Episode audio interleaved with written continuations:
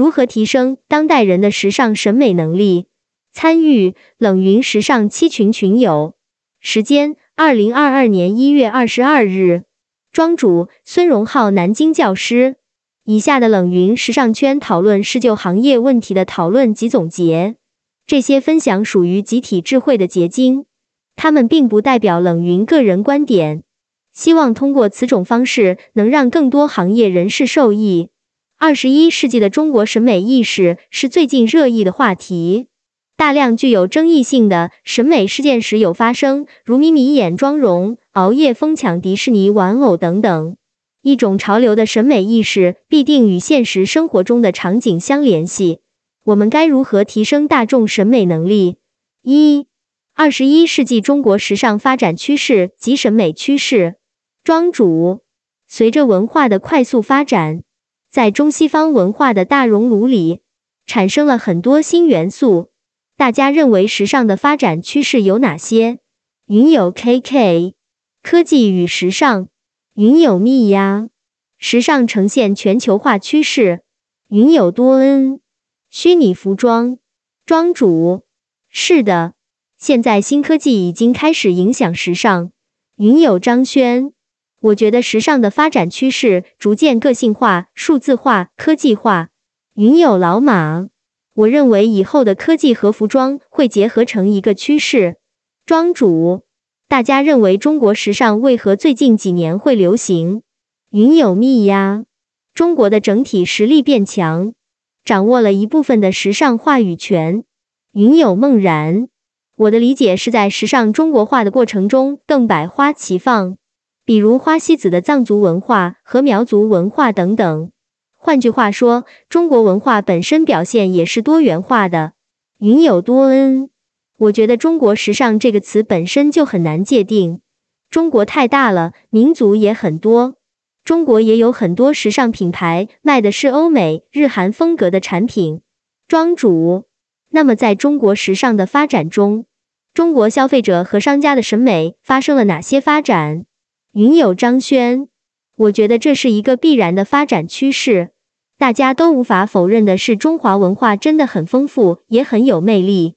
当中国的经济和综合实力发展起来之后，大家越来越看到了自己本民族的能力和魅力，所以在文化上的自信也提升了。云有梦然，我赞同。云有 Tina，我知道现在很多女生都喜欢买偏潮流一点的服装，版型宽松一点的服装变多了。云有蜜呀，我认为只有成为经济强国，才能向外输出本国文化。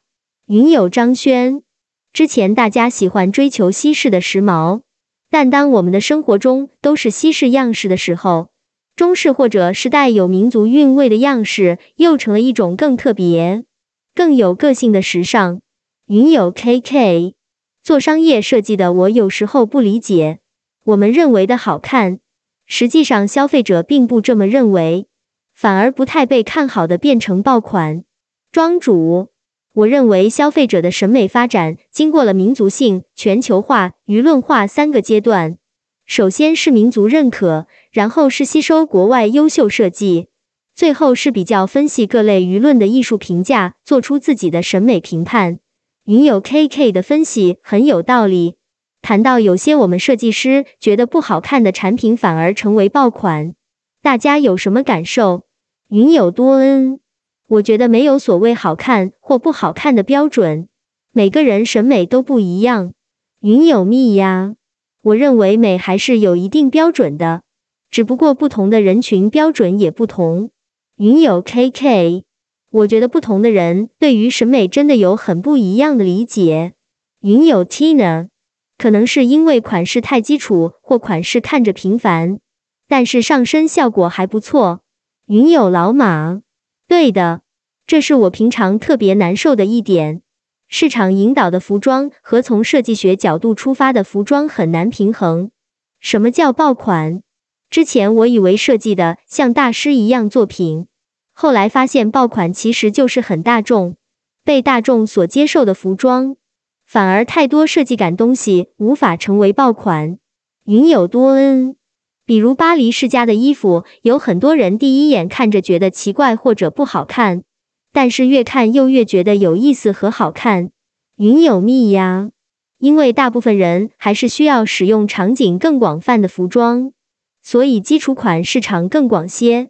云有老马，很多品牌设计师都喜欢走小众路线，我觉得是对的。这样有一批忠实的受众群体，并且会有自己的品牌个性。云有蜜呀，一类服装品牌有精准定位的消费群体，就是小众的小部分人群。云有梦然，我认为消费者在选择服装的时候，也在意一定的独特性。当一个产品成为爆款的时候，那它的独特性也减退了。云有多恩。我认为不存在统一、绝对意义上的好看或不好看。一千个人有一千个哈姆雷特。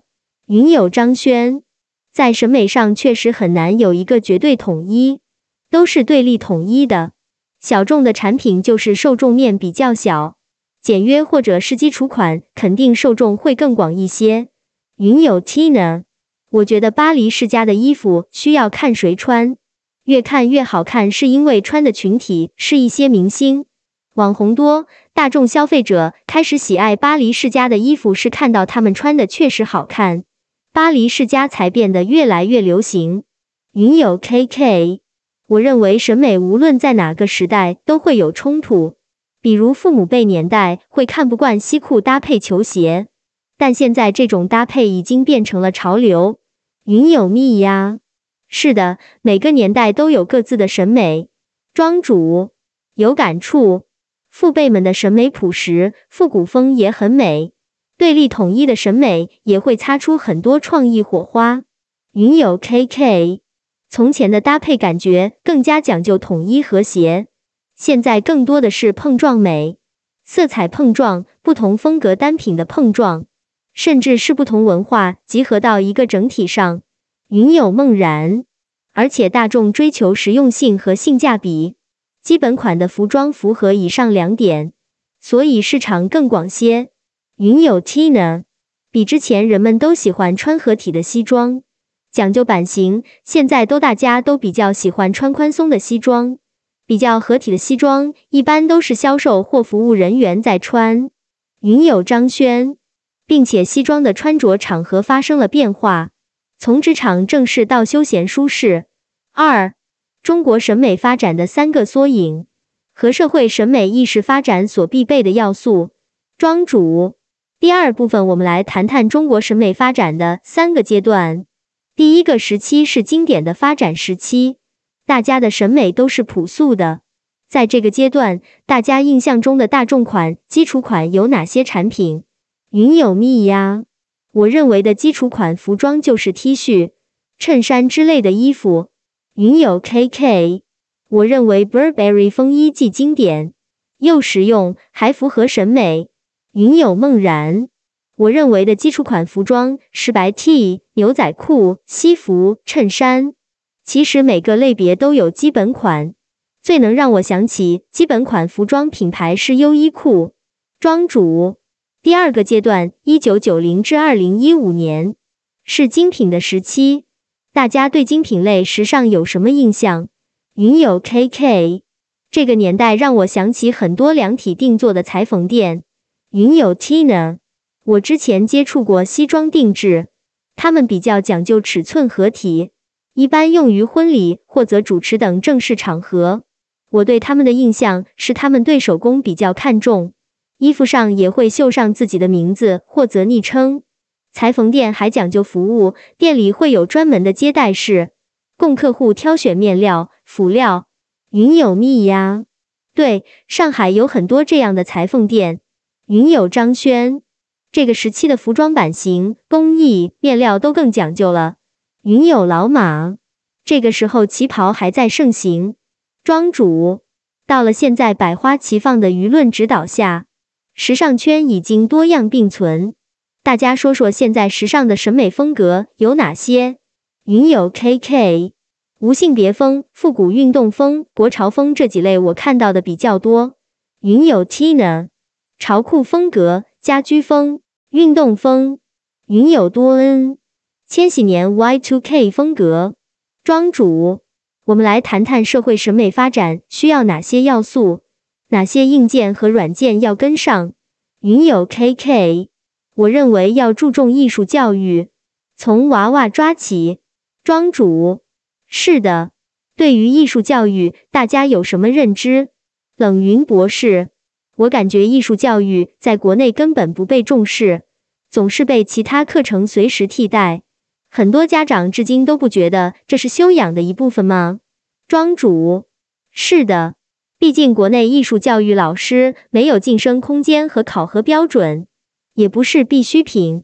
云有老马，我觉得需要从娃娃抓起。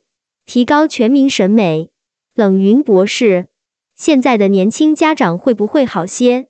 国内的教育太功利了，很多孩子虽然学艺术，也是功利目的，比如为了考试加分等等。云有梦然，很多审美好的小孩其实都是从小在家里耳濡目染。云有蜜呀，我认为经济环境、文化环境都很重要。云有 KK。我觉得艺术教育对孩子的成长太重要了，甚至于会影响他未来对于事物乃至世界的看法。云友张轩，现在大家好像越来越重视人文艺术上的教育了，尤其是在大城市的家长，我经常能看到有家长或者老师带孩子去博物馆或者艺术展之类的。虽然可能小朋友有时候还不太能理解，但是总归是有一个艺术环境的熏陶。云有 Tina，对我上班的商务区写字楼就有博物馆，看艺术展很方便。庄主，是的，这又回到了经济基础这个话题上。大家认为学艺术需要经济支持吗？云有 KK，我的成长环境告诉我，是的。云有张轩，我觉得是需要的，毕竟想要提高眼界，是需要多看多见识的。虽然现在互联网上什么都有，但是实际看到和在网上看还是有很大区别的。冷云博士，大家是否也普遍觉得学设计也一样呢？有的人认为设计是有钱人的游戏。云有梦然，相对于其他专业，学艺术是要花更多的费用，而且审美需要长时间去累积，一直保持吸收的状态。庄主，是的。经济跟不上，就无法接通艺术的真谛。冷云博士，那么是否只是有钱人才可以学习艺术？庄主，有钱人不一定会一直投入。云有老马，我不觉得设计是有钱人的游戏，设计和艺术不分家，确实需要经济支持，但不能成为有钱人的游戏。真正有钱的人就能领悟到艺术真谛吗？云有 Tina。我觉得除了理工类的相关的艺术，都是有钱人的学习。庄主，没有钱的人如梵高、米勒都是这样一边工作一边创作，穷苦一辈子，但是给了他们最好的艺术灵感。但是我认为艺术是连接富人和穷人的情感的最好工具。云友张轩，我觉得在一定程度上，有钱意味着承受的现实的压力更小。创作起来可以更自由、更无拘无束一些。无论是艺术还是设计，如果承受太多经济压力，都很难全身心投入到创作上吧。提高审美地化，我认为最重要的还是开拓眼界，多看多思考。三、提升现代审美意识的方式。庄主，最后一部分是关于如何提高审美地问题。我们可以先从社会导向上来看这个问题。云友 KK，我认为需要看不同的艺术品，积累美感，并且形成自己思考。看经典电影、音乐剧、摄影，多去跟大自然接触。云友 Tina，我认为看经典电影很好，成本低，可操作性强，随时随地可看。另外还可以看展，和朋友多交流，多看时尚公众号。庄主。我们再说说商业上的多元化发展对审美地帮助有哪些？教育规则的框定是否也会影响现代审美地发展吗？云友 KK，我认为这是必然的。人能够看见什么，看得多深，都会受到教育及教育者的影响。庄主，大家在工作中是不是会被这种传统教育留下来的审美标准所框定？云友 KK，是的，在创造力方面会很明显受到限制，并且自己会下意识限制。庄主，我觉得意识形态是社会长期发展的结果，是经济、政治共同作用下产生的。文化自信就是新鲜的社会原动力。最后一个问题：中国如何才能做出自己的美学特色？我认为中国人做出自己的美学特色，需要走吸收民族风的现代融合，保留自己特色，不断在原有优秀作品下深化记忆中国审美。云友 KK，我认为我们要打破固定思维，建立新的思维模式。我们要有自己的文化和特色。艺术作品的灵感不仅来源于美好的事物。也有可能是痛苦与不幸。当我们能够足够自信去发掘自己的文化特色，不再符合西方审美标准，这才能有属于我们的审美体系。冷云博士，我认为如果要了解中国美学，那真的是要去看很多经典书籍才可以有所了解。庄主推荐大家看冯友兰的《中国哲学史》这本书，里面不是枯燥的理论。而是介绍孔子和老子的故事，还蛮有意思，可以启发大众的美学思考。云有密呀，中国的美学体系与商业结合，需要设计师本身有比较丰厚的文化修养，这样运用到商业中不会仅仅流于形式。云有张轩，我觉得在表达上可以更发散一些，而不是直白的表达。比如没有思考，为了表现中国风，直接当一个传统纹样，或者用一个盘扣元素等。中国美学特色更多的是一种含蓄的、内敛的、写意的美，而不是生硬的、直白的。这对设计师的要求就比较高了。对文化的理解，如果只停留在表面，也很难做出有深度的设计。冷云博士，如果我们要了解中国美学，一定要看文史哲以及美学类的书，不能只看技巧类的。技巧只是表达思想的方式，没有思想，徒有技巧就很肤浅。云有密呀，服装有文化底蕴的表达就更耐人寻味。